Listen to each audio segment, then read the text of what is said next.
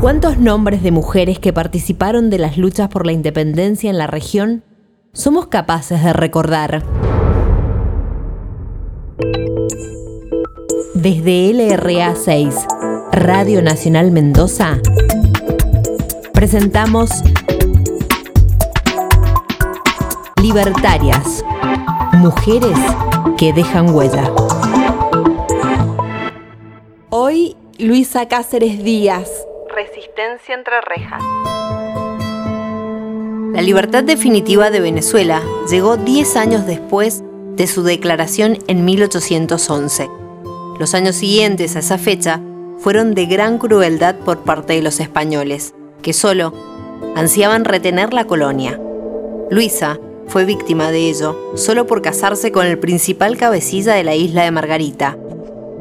Los realistas la arrestaron en 1815 con el fin de extorsionar a su esposo para que se rindiera, pero él se negó a canjearla por un prisionero español explicando, díganle al jefe español que sin patria no quiero esposa.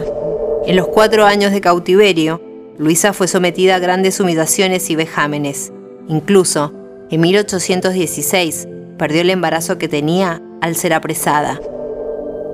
Posteriormente, en 1819, concluida la guerra, fue por fin liberada. Es símbolo de resistencia. Símbolo de resistencia. Hoy es reconocida por miles de mujeres que rescatamos su historia. Libertarias, mujeres que dejan huella.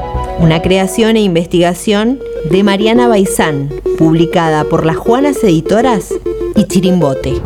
María, María, María es un don, es el dueño, el dolor y una fuerza que nos alerta. Una mujer que merece vivir y amar como mujer.